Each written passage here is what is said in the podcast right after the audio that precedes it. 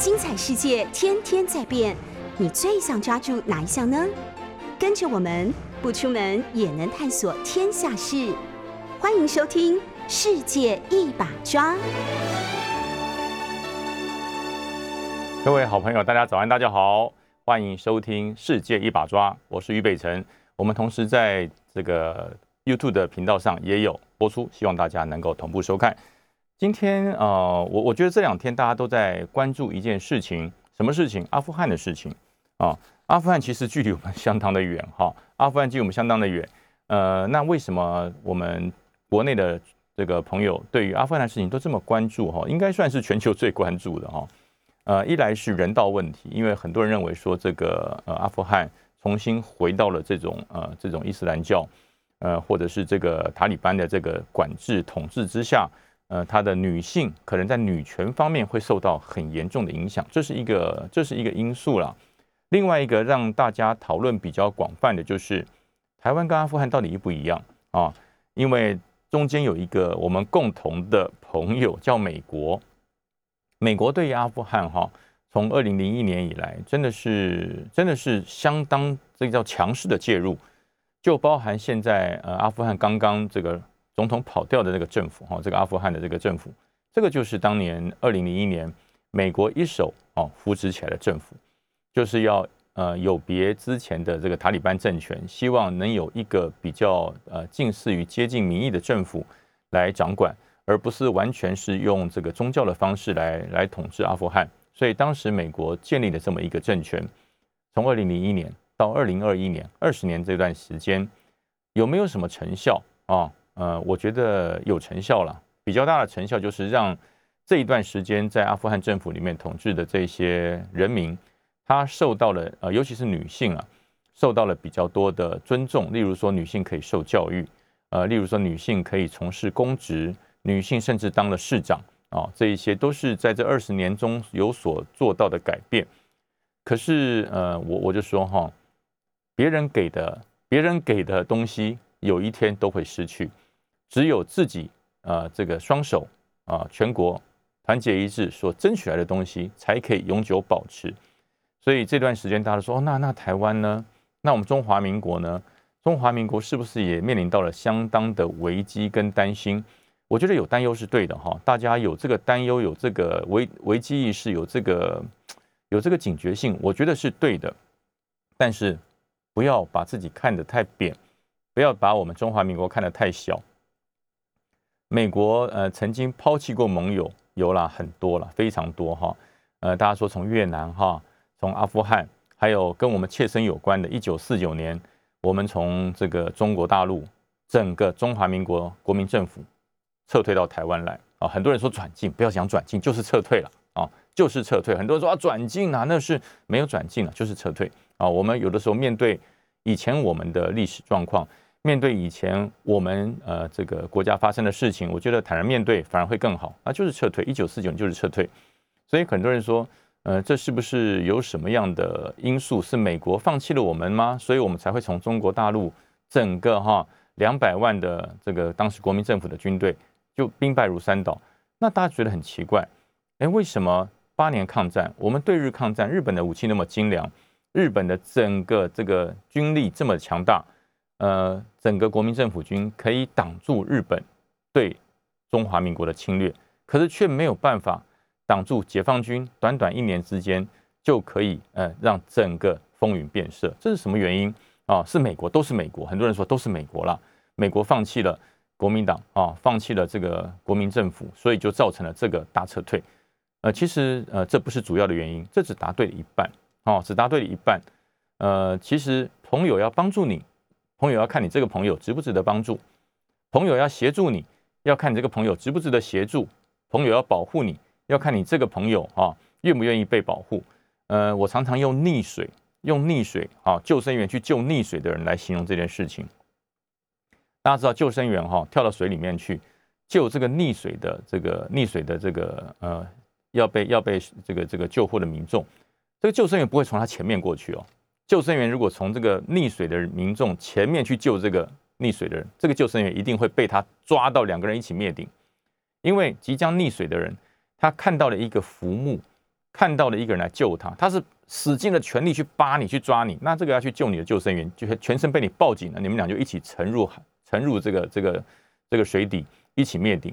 所以救生员都会从后面啊，在你不知情的状况下，从你后面勾住你，把你给救走啊。这是呃救施救者与被救者的这个立场。施救者是想说，哎，我要救你，那但是我也要自身要保护自己啊，不要为了救你一起一起被灭顶。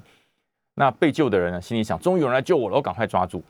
所以说这个状况是一样的啊，美国啊，或是其他的盟国或是朋友要来协助这个政权，这个政权必须要是扶得起的政权，而不是一个阿斗啊，而不是一个自己什么都不做，全部都要呃仰赖于外国的力量。外国的军队来保护你，来帮你打仗啊！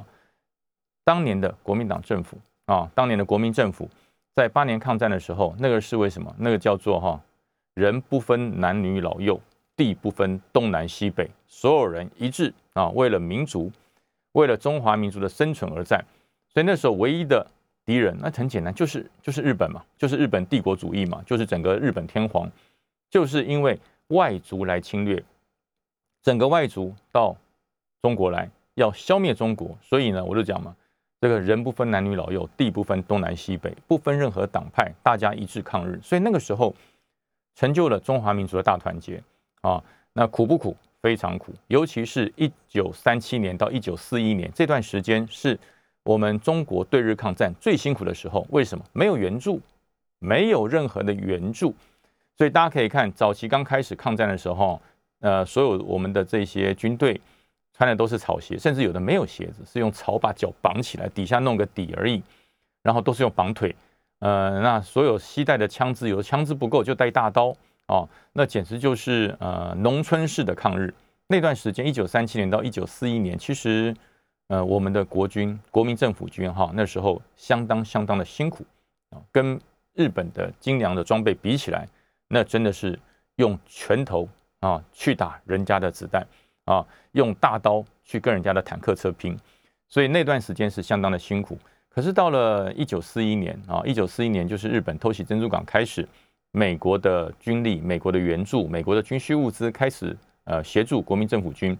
那个时候其实整个整个这个对日抗战有了很重大的转变。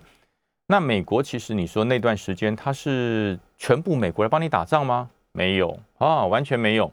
美国只是支援了一些技术资源，例如说，呃，训练你的空军飞虎队啊，来协助建立你的空军，然后一些新式的装备，一些火炮啊，一些这个比较现代化的装备来协助国民政府军建军，是边打边建军。真的，说实话，那是边打边建军，一边作战一边训练，可能呃临战训练就是呃招来的招来的士兵。穿上军服，训练的时间不到四十八小时，其实就上战场。有的更短，可能才刚刚拿到枪，还不知道怎么使用，就上战场，边边使用边学习，边打仗边学习。当时是这样走过来的。那但是当时，呃，在第二次世界大战，美国看到了什么？看到了中华民族，看到了中国人保卫国家的决心，所以呢，他愿意源源不绝给你军需物资，给你军事装备。给你必要的训练与协助，但是中国战区的仗还是自己打，还是中国人自己打下来的，那不是美国人帮你打。中国战区当年在二二次大战的时候，中国战区我们牺牲了多少多少军人，牺牲了多少军民同胞，自己的国家自己救，自己的仗自己打。所以当时美国人是用这种态度，用这种呃呃协助你的精神来协助中国战区的作战，所以。虽然我们在这个二次大战结束，我们是胜利了，可是说句实话，中华民族损失很多，国力大为消耗。所以在八年抗战结束了以后，到了这个这个一九四五年，整个二次大战结束，中国战区呃整个资源也开始做一些一一些紧缩的时候，这时候国民政府军产生了跟目前阿富汗有点相似的感觉，就是各自在抢资源。各个地方政府的这些军头在抢资源啊，因为美元开始慢慢要紧缩了，因为大战打完了，美国人也要回去建设他的国家，他的国家也是在二次大战有了很大的损失，所以他也要建设他的国家。在这个时候，整个美元紧缩，在国民政府军里面各个军头盘踞他每个都要抢资源，那他的部队要养啊，啊，然后呃很多要裁军 要归乡，其实士兵是想回去的了啊，很多在国民政府军里面的基层的士兵，他是想回家回家的，他要归乡，因为当时八年抗战他来从军是为了保家保国，为了为民保国，为了保乡保土，所以他来从军。他等到大二次大战打完，抗日结束，他当然要回家，都不当兵了。他的他的意识，他的志向就不是当兵，他的意识，他的志向，他的人生规划可能是做个庄稼汉，可能是种种田，他的这个可能是个学者，他可能研究学问，他可能是个医师，他可能是律师，可能等等哈，都有各有各的志向，人各有志，爱国不见得是从军。当年对日抗战就是这样子发展出来的啊，士农工商。放下手边一切，全力为国、为国家的这个存亡而战，所以当时是这个状况。可是到了呃国共内战不一样，真的完全不一样。大家已经厌烦了，大家已经累了啊！这个国民政府军在对日本的这八年浴血抗战的时候，这些啊放下手边一切、抛家弃子、离乡背井，为了保卫中华民族而战的这些勇士、这些呃民族的斗士，他们累了。他们真的累了，不想打仗啊！而且打仗的对象不再是日本人，不再是侵略我们的敌人，而是什么？而是自己人。国民党跟共产党都是自己人，都是中国人，怎么打？打不下去。那这种战，这种仗就要看心理仗，就要看心理战，心理方面谁占了优势，谁就赢啊！那对美国而言啊，对当时的美国而言，他认为你国民党、共产党不不都是中国人吗？啊！你们两个自己谈一谈，好兄弟打仗不要不要搞得这个民不聊生，自己谈一谈，啊，那所以有了马歇尔的调停停火协定，停火协定之后，呃，那当然，呃，中国共产党在这段时间，他对于基层的民意的经营，说句实话，有一套，啊，有一套，他洞悉了人民厌恶战争，他洞悉了人民不愿意再打仗的这种心态，啊，所以给了人民说，我们不愿意打仗啊。我们不愿意打仗，但是国民政府要打仗啊，所以，我我们没有要打仗，所以在这个时候，经过了马歇尔的调停火协定之后，整个美元啊，美元就抽出了。本来美元是给国民政府的，那整个美元就抽出，在一九四七年年底、四八年的时候，整个美军的军援全部抽出。那国民政府没有了钱之后，哇，说句实话，这么庞大的两百万军队怎么养？养不起，养不起。整个当时。呃整个这中国内部的通货膨胀很厉害，军援券根本没用了啊！一麻袋的钱买不到一包米，没有用了，整个民心就溃散，就乱了。所以我才才人家常说哈，这个在一九四七年年底，一九四八年开始，美元对中国停止以后，造成了国民政府军两百万国军所有军民啊，整个抢资源，所以造成了整个国民党的这个江山易色易变啊。整个这个撤退到台湾来，所以很多人说这是美国人的错，其实不是美国人错。就美国人而言而言，就美国人而言，你们兄弟打仗，我我我管什么？我干嘛介入啊？是共产党主政还是国民党主政？对美国人而言，干我什么事啊？你们自己解决。所以那时候呃没办法啊，兵败如山倒，有很多是呃在这个以前在一九四九年那段时间，国军国民政府军哈很多是一个师一个师投诚啊，一个师。面临到了，而我直接投诚了，直接到解放军去了，所以一消一长，两百万两百万国民政府军一消一长，那个那个去了一半，去了一半，然后所剩的这个国民党的这些政府军就直接退到台湾来，就退到台湾来，这是当年的状况。一九四九年，呃，我们当年撤离中国大陆的的景况啊，大家可以上网络去看一看，当年那个大江大海的那种人类。啊，中国人民大幅迁移的状况，上船，压到船都沉了，啊，都要为了要往逃离中国大陆，只要能够逃离中国大陆，什么都好啊。那有些人是不是所有人都逃？不是所有人都逃，有些人是不逃的，啊，有些人是不逃的。哪些人要逃？在国民政府工作的人，哦，曾经啊在军队里面啊跟这个共产党打过仗的人，这些人要逃要跑，西家带眷都跑，那没有的人就留下来了。这跟阿富汗状况像不像？非常像啊！阿富汗哪些人要逃？为什么这么多人塞到那个西腰拐这个运输机上？为什么他们大多数都是在阿富汗担任美军翻译？大多数都是在阿富汗协助美军工作，大部分都是在阿富汗当时美军呃扶植起来的政府里面工作的这些官员，他们当然要跑，他们当然要跑，他不跑，新的政府成立，他们会担心啊，他们担心会被会被清算啊，会被灭口啊，所以他们就跑。所以当时一九四九年跟呃的中国的情形跟现在的阿富汗非常像啊，所以我觉得这次阿富汗的事件勾起了民众对于国家意识、对于自己的国家自己救的这个概念，我觉得这点是正向的啊。那但是延伸到了一个话题，就是说大家讲说，那我们中华民国的国军到了这个危急存亡之时，哈，会不会跟这个阿富汗的军队一样，瞬间溃散、瞬间解散？哎，这是好问题哈，这是个好问题。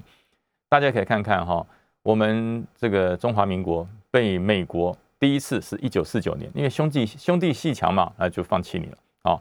可是后来在一九五一年，他马上又跟我们签订了中美的协防协防条约啊。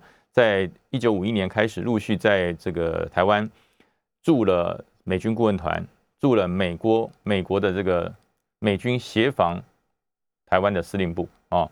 很多人说，前一段时间这个美国的一个议员，这个 John Kerry 哈，就讲说，哎呦，这个不得了，在这个日本，美国驻军有五万人，在台湾驻军有三万人哦。我看了以后，我天哪，哪来的三万人呢？啊，这三万人是从哪里出现的？那我想一想，也许正藏在这个华纳微秀影城里面。为什么呢？复仇者联盟哈，那个浩克一个人抵一万了，哈，雷神索尔抵一万了，然后钢铁人抵一万，刚好三万，这是玩笑话。但是呢，美国真的没有三万人在台湾哈，有的话我们就承认了，真的没有。最多的时候，在一九五三年，那是最多的时候。美国在台湾驻军最多的时候，一九五三年多少人？一万八千人啊，一万八千人。最多的时候，包含了美国协防台湾的司令部，那是呃整个太平洋司令部的一一部分在台湾，还有美军顾问团，最多最多哈，就是那时候在台湾美军极盛时代。中山北路八条通、六条通全开的那个时代，一万八千人啊，就是一万八千美军。那这个美军着重在什么？着重在陆军，不对，空军。当时哈，这个中美协防条约人最多最多时候一万八千人，百分之五十是空军。所以呃，台湾几乎所有的机场啊，松山机场、清泉岗机场、花莲机场这些机场，空军的机场，百分之七十以上美军盖的，美军协助台湾盖的啊。所以大家可以看到，清泉岗机场有高尔夫球场。哎，为什么高尔夫球场啊？美国人要打嘛？啊，美国在住在台湾的这些这个军人，他要他要娱乐嘛？所以在清泉岗机场盖的高尔夫球场。哎，花莲的机场那么小，为什么有一个九栋的这个高尔夫球场？美国人盖的啊，就是大家可以从这个地方的蛛丝马迹看到，当年美军一九五三年到一九六五年在台湾的极盛时期。那可是美军什么时候开始减少了呢？美军哈，在一九这个七九年。是全部离开台湾，全部离开啊？为什么呢？因为这个跟跟中国建交了嘛，美国跟中国直接建交了哈，建建立了正式的外交关系。那那在台湾驻军不是很奇怪？所以一九七九年美军就一瞬间啊收掉了啊收掉了。到一九八零年最后一名美军离开台湾的时候，那时候正式开始了台湾独立自主的时代啊！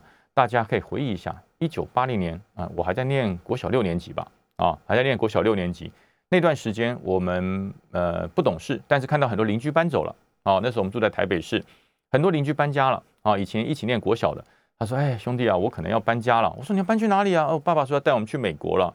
我为什么去美国呢？你们家房子这么大，这么漂亮，里面有个院子，庭院哈，有个庭院，家里还有车子。那在我们那年代，他是相当富有的家庭。啊，我们常常到他家去，他们家冰箱打开就有可乐啊，我也不知道为什么他们家有可乐，他们是比较洋派，就喝可乐。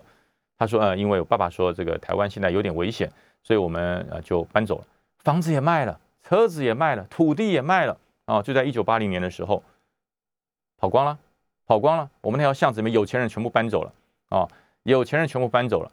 那那个时候呃留下来的很多很多我们的邻居就说：，哎，你的房子要卖，便宜卖给我吧，反正你们也不会回来，我们不会回来了，卖给你，很便宜就卖掉了啊。当时的房子、土地啊、车子很便宜就卖掉了啊。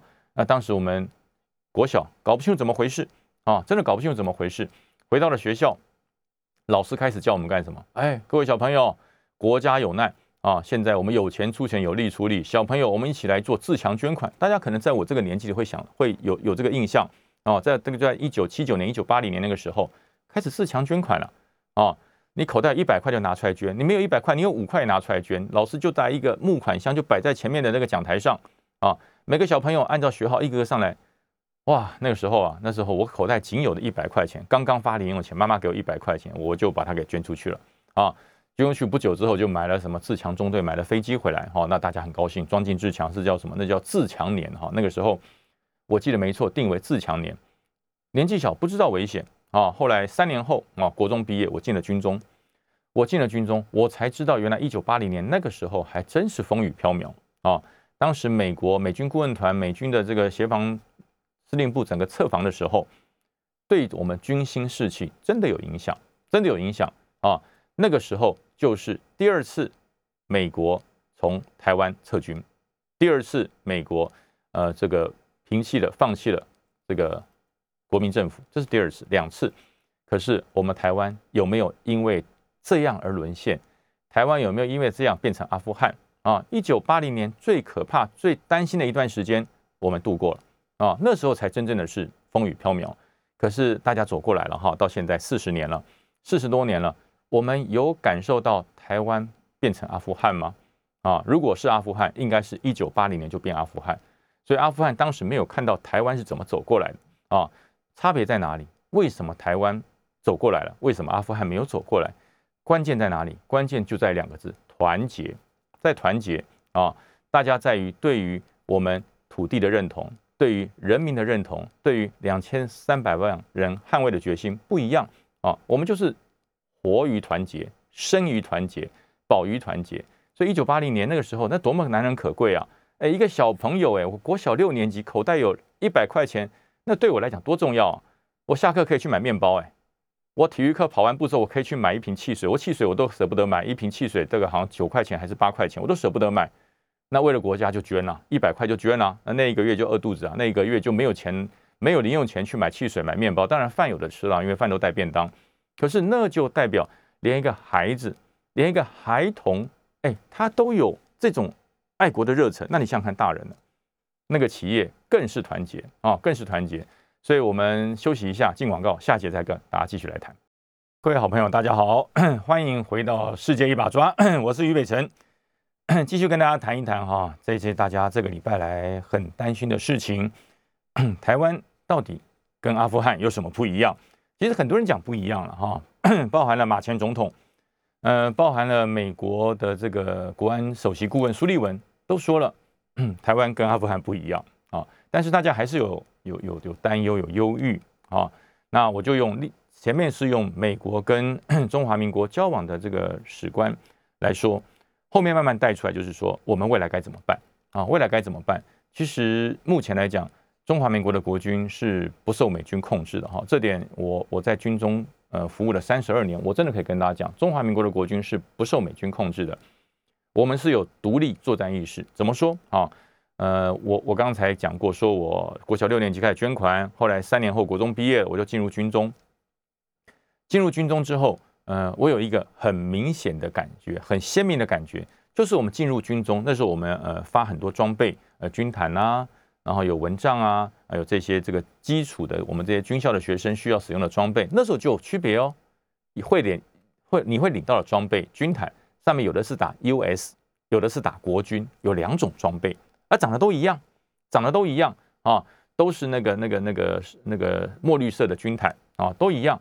但是 US 跟国军两种啊。那我们那时候年纪轻啊，十五六岁而已，那个孩子，我们都喜欢抢美国制的，哎，很奇怪吧？都长得一样的军毯，一模一样啊，喜欢选美国制的，为什么？美国制是羊毛毯啊。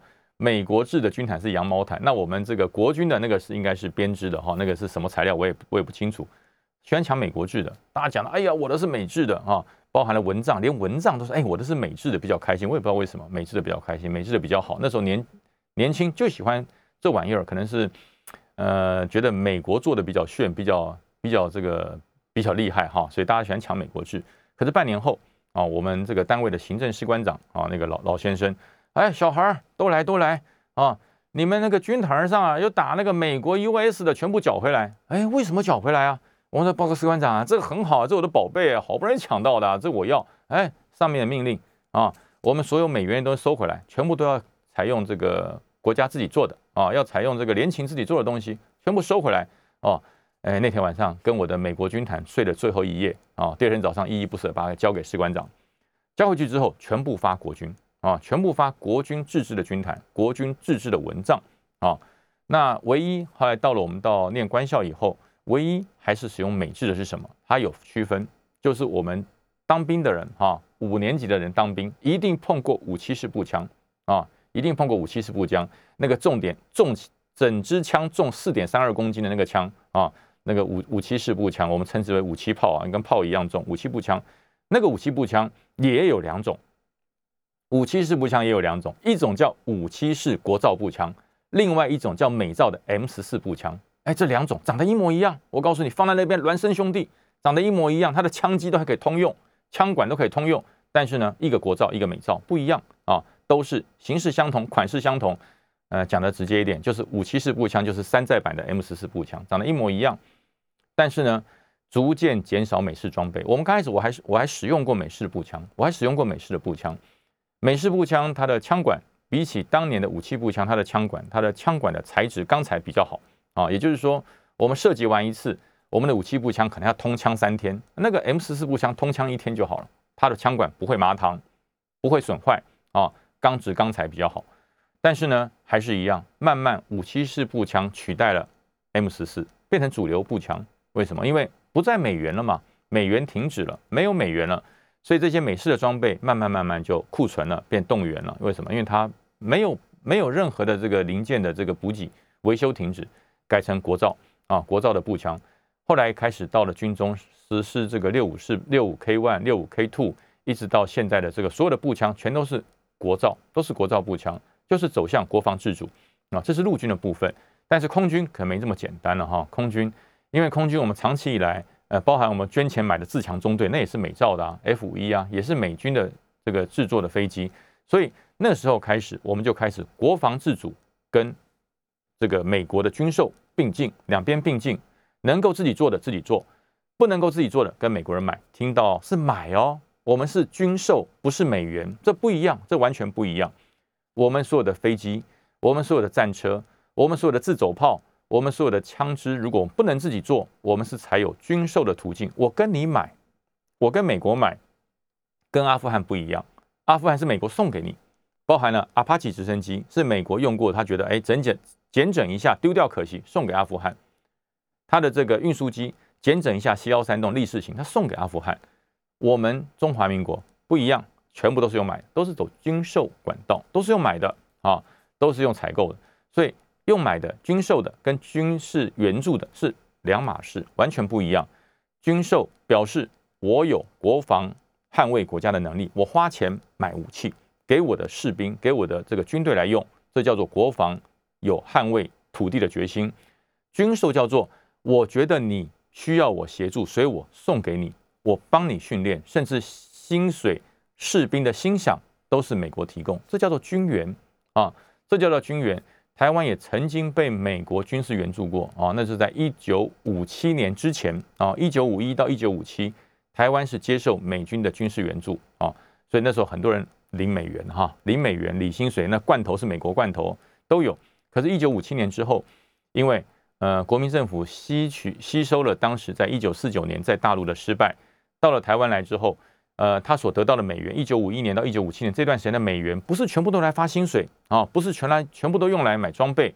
当时所获得的美元，还有部分的美军的援助的经费，是用来盖水库、做发电厂啊、盖道路啊、铁路基础的建设，开始在做这些事情。也就是说，国民政府当年在大陆的失败，到了台湾来之后，他感受到了，他感受到了，不能一军事独大，不能军事独大。要政经军心并重啊，所以那时候从一九五一到一九五七得到的美元开始建设台湾，开始建设台湾的基础建设，电厂、发电厂、水库啊都开始建设。到了一九五七年，成效有了，开始有成效了。为什么？台湾的经济从农业转成轻工业啊，从这个纯粹的农业活动转成有部分的商业活动，开始有国际贸易出现了，所以台湾开始有贸易能力了。开始赚钱了，美国看到，美国说：“哎，这你们你们这中华民国现在不错了，现在开始这个你们贸易起飞了，工商业也起飞了，所以我这个美元哈，呃，是不是要做调整一下？所以到了一九五七年就开始一半美元，一半我们是用贷款哦，大家清，跟美国贷款不过是无息的哈，跟美国借钱是无息的，无息贷款跟你借钱。继续做台湾的建设，继续做台湾的国防建设、经济建设、水利建设，还有民生建设，开始做。呃，借了多少钱啊？这个一年将近借一亿哈。我们跟美国当然一年大概借一亿美元来做这相关的建设。借到了一九六五年啊，借到了一九六五年，呃，美军协助美国协助我们的军援大概到达了十四亿美元，一年一亿。但是我们跟他借贷的大概四十亿，更多，借的比送的多啊。我们。跟美国借贷的钱比美国送给我们的钱多，但是呃，我们借的将近四十亿的美元，我告诉大家，我们在二零零四年全部还清，一毛不欠，全部还清，没有欠美国一毛钱，全部还清，还债还清了，这就叫做中华民国，这就叫做台湾的志气。所以，我们跟美国之间是从被援助啊，跟阿富汗一样，在一九四九年到一九五七年叫做被援助，那你帮我，我接受啊。你救我，我接受；你你协助我，我感恩。从一九五一到一九五七叫被援助，一直到啊一九六五年，一直到一九九九年，一直到二零零四年，我们已经从被援助变成战略伙伴。变战略伙伴为什么？你的装备是我买的，是我花钱买的。你的这些人员来台湾协助我们训练我们的国防的军队是什么？是我花钱请你们来的，那叫做。战略伙伴，所以这个美国的安全首席顾问就说了，呃，这个台湾跟呃阿富汗不一样，台湾反而跟以色列比较像，台湾是我们的战略伙伴。为什么？以色列也是花钱买的啊，以色列跟美国所有的装备，美国所有到以色列协助他训练的这些人员都是领以色列薪水的，以色列给钱的啊，就跟我们台湾一样，我们台湾花钱跟美国买 F 十六 V。我们花钱跟美国买 M 1 A two T 战车，我们花钱跟美国买 Hermes 的这个火箭弹，跟他买 M109A6 的这个自走炮车，都是花钱的。那哪来的钱？中华民国的国民努力工作纳税的钱，然后我们来建设国防建设，这是我们跟他当然叫做战略伙伴啊。为什么？有来往嘛，有来有往嘛，不是只是你付出，我也协助你美国。你的这个国防建设、国防的这个产业，也也也因为我们跟你军购，所以你也赚到钱了，所以这叫做伙伴啊！各位知道吗？不一样啊！所以我们跟阿富汗真的不一样。那很多人说啊，那那那还是台湾有钱？对，台湾有钱，为什么有钱？因为所有的人民努力工作，所有的人民一步一脚印经营台湾。还有当年一九五七年开始，国民政府开始做了一些调整，不再是以军为重，而是以政经军心并重。所以我们看到的水库。我们看到的发电厂有多少都是当时跟美国借贷借钱来建设台湾，让我们台湾有现代的发展。这些基础建设如果没有建设，当时国民政府如果没有建设这些这些设施，没有建设这些呃基础的民生设施，国民政府哪来我们哪来创造经济奇迹啊？所以我讲人家讲说，国民党政府哈，当时在中国大陆一九四九年，没错，那时候真的是失败案例。可是呃，支持金虎勇，他改进了嘛？他到了台湾来之后，他没有。以军事独大，没有以国防独大，开始做了一些改变，所以我觉得这都是大家要惜福、要感恩。那当然说，你说台湾的民主建设，那是更大的奇迹。台湾的民主建设是呃胜过了很多国家的奇迹啊，因为呃能够从一个强权的一个领导，慢慢转化成能够几度的政党轮替啊，能够强化到几度的政党轮替，这是美国始料未及的啊。就是一个国家让它富起来不难啊，让一个国家富起来一点都不难。只要全民意志力相同，目标相同，要赚钱怎么难啊？大家一起赚钱嘛，让国家富起来不难啊！中国大陆也做到了。中国大陆，你看这个毛泽东让中国大陆人民站起来，对不对？那邓小平呢，让大家富起来，他做得到。共产主义也可以让大家富起来，只是平不平均而已哈，只是有办法均富而已。可是呢，有一件事情是美国认为，当时认为中华民国做不到了，就叫做什么？民主起来，民主可以政权转移，可以。和平的政权转移，这是美国始料未及的。他认为，在这个国民党政府在当时几乎是强权的政府之下，中华民国怎么可能走向真民主？哎，可是我们做到了，可是我们做到了。所以可是走向真民主之后有没有缺点？有没有问题？有问题，有缺点。因为走上真民主之后，所有人对于国家的国防意识开始松动了，对国家的认同开始松动了。因为民主嘛，因为呃给予人民充分的自由，你可以想象，你可以发挥，所以呢，对于当时的国家认同开始就有一些动摇。那这次阿富汗事件对我们有没有帮助？有帮助。先进广告休息一下，下集来跟大家说。哎，各位好朋友，大家好，欢迎回到世界一把抓，我是于北辰。呃，我们在九八新闻台也有 YouTube 的直播，希望大家也要收看哦。呃，跟大家说一下哈，我刚刚讲过，呃，这次阿富汗事件唤起了我们很多呃长年以来大家冷落、没有注意到事情，就叫做国家意识。啊，叫国家意识。呃，阿富汗之前这这一次会二十年来的扶植啊，美国投进了多少钱？两兆四千万美金呢？一兆是多少？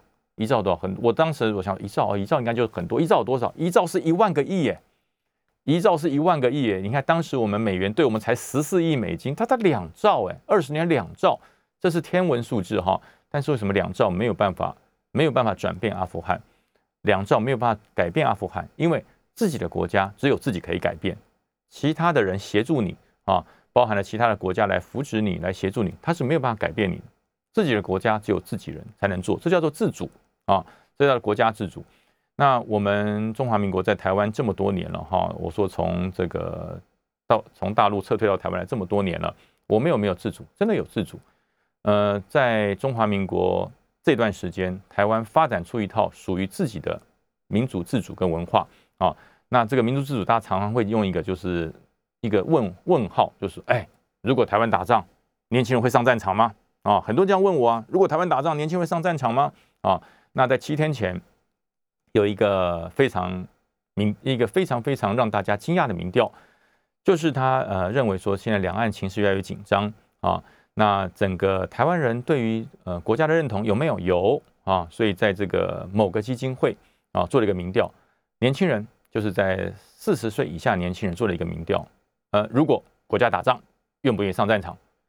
百分之六十五的人说 Yes, I do，我愿意上战场哦哦，那六成五哎，很多哈，很多啊，就除了一些身体上没有办法当兵或是实在无法的话，其他其他的能够上战场年轻人，大家的意愿非常高，六成五啊，呃，那就有人说，哎呀，我跟你讲，这些年轻人啊，打那个 game 啊，啊，打那个战争游戏打习惯了，他以为哈上了战场啊，一下子被打爆头了，或或或是挂掉了，哎。按一个 replay 就可以重来一次哦，所以他们这些年轻世代哈，没有战争的概念啦，他们是把这个战争当成这个打 game 哈，打这个战争游戏，他以为呃，如果上战场了，如果发生这个这个重大的伤亡，只要按 replay 再来一次就好了，对不对？生命补血补到满，拿到个宝物血就补满了，就可以再来一次，所以他们是对战争的认知太浅了，所以说他们才会认为六成五愿意上战场。我的看法不一样啊，我的看法跟大家不一样。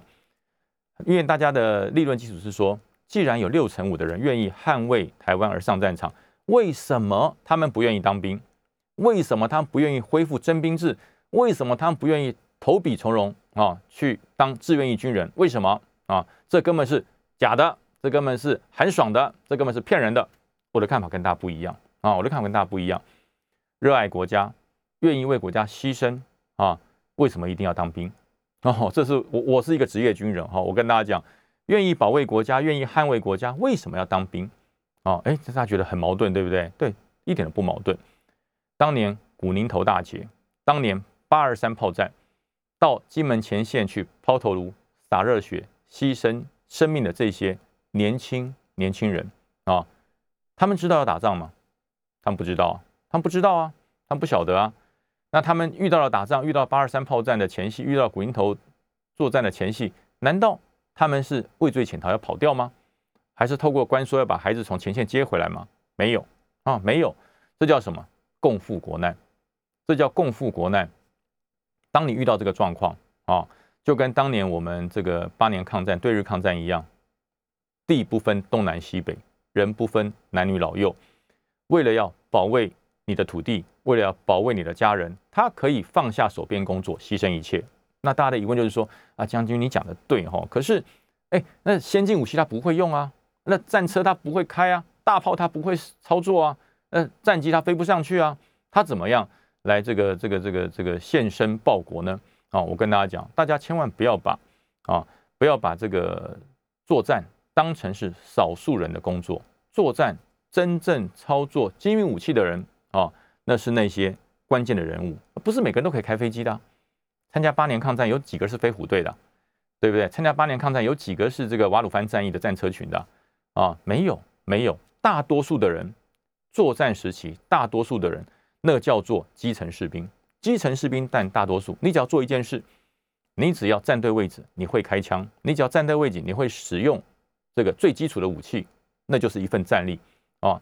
那现在高精密的武器越来越精密，那需要受长期的训练才可以使用。你说 F 十六没有经过训练飞得上去吗？飞不上去啊！给你一台飞机你也不敢开啊，就像阿富汗现在一样，还有很多先进的飞机武器放那边，那个士兵都不敢开啊。为什么？以前都是美国人在飞的，那个阿帕奇直升机。放在阿富汗，为什么没有人敢开？他不会开啊，他不会开啊。以前都是美国人在开，可是我们现在，我们的国军这一些高科技精密的武器都有专人在使用。我们的飞行员是经过训练的，我们的阿帕奇的飞行员是经过训练的，我们 M1 A2T 未来的这些战车的驾驶手、射手、这个炮手都是经过训练的。高精密武器是由志愿役来操作，但是我们的基层的战力是越简单越好啊。例如说，我们的步枪越来越简单。以前的这个这个 M 十四就是讲武器步枪，哎呀，那个操作自动半自动搞半天。现在的步枪发给你，你只要会扣扳机，你就会用。你只要做两件事，用两到五个小时的时间做归正射击，你只要能够打到靶心，打中打中目标，方向不要错，原则上就对了啊。了解怎么样开保险，怎么样扣扳机，怎么装弹，这有什么难的？这一点都不难啊。所以说这段时间为什么呃我们因应的这个状况，我们修订了所谓教招的规范。啊，我们成立了全民防卫动员署，就是这个原因啊。战时用兵多，平时养兵少，叫做常立常战立于民。每个人民他只要利用一年十四天的时间到军中去，学会他的基本武器操作。那个步枪有什么难的？步枪如果难，那黑道怎么会怎么会用啊？啊，这个枪支如果难开枪，那个那个那些黑道拿到黑枪的，拿到那些这个这个武器的，他们还经过临战训练吗？还经过战争转移吗？还经过这个这个这个战场集训吗？哪有啊？对不对？人拿到枪，短时间他就会使用，是会使用就有战力。那黑道的这些这些人都会使用了，我们后备军人不会用，那不是笑话，一定会用。况且我们呃每年都会有十四天的教育召集，教育召集以后有别于以往，他不再会是去那边看看电视哈，这个听长官讲讲话就结束。那是十四天有十四天的课程，而且十四天连续十年，每年你留。你到的报道地点一样，你战备的位置一样，你左右的临兵一样，你的班长一样，所以十四年，呃，这个十四天乘以十年，你只要在这段时间你遇到了战争，你就很清楚我去哪里报道，我向谁报道，我的枪是哪一支，我防守的区域左起哪右至哪，每个人很清楚，这就叫做全民国防啊，就叫全民国防，所以我才说国军人不会太多啊，我们不需要像当年的国民政府在。中国大陆两百万国军啊，那个会把国家拖垮。我们现在国军平时养兵少，战时所有的战力在民间啊，所以说这些百姓、这些人能够接受调查，说百分之六十五的人愿意捍卫我们国家而上战场。我觉得台湾是有希望。我觉得台湾跟大家想象的不一样，所以很多人说：“哎呀，用当兵的意愿啊，跟恢复征兵制的意愿来评估，说这些年轻人对于国家爱国的意识。”兵役可以制定，兵役法立法院通过改就改啦，总统大笔一挥签订兵役法就就恢复了嘛，就恢复征兵了嘛，啊，制度好改变，制度很好改，你只要你敢改啊，你你不怕落选你就改嘛，就恢复征兵嘛，啊，这没什么了不起，一个命令就就恢复了，谁敢不去啊？在国家里命令下谁敢不去？但是有一种事情是不容易做到，叫做爱国意识。叫做共赴国难的爱国意识，它不是透过立法院在立法院表决说，我们表决从今天开始，全国的这个年轻人四十岁以下需要这上战场年轻人，他一律要有爱国意识。哎，这怎么规定呢？爱国意识是没有透过法律来规定的了啊！你你说，哎，在在路上问到你，你愿不愿意上上战场？你愿不愿意为国家牺牲啊？不愿意，抓起来！那不可能嘛？这不可能，民主国家怎么可能这样？怎么可能干这种事儿啊？爱国意识。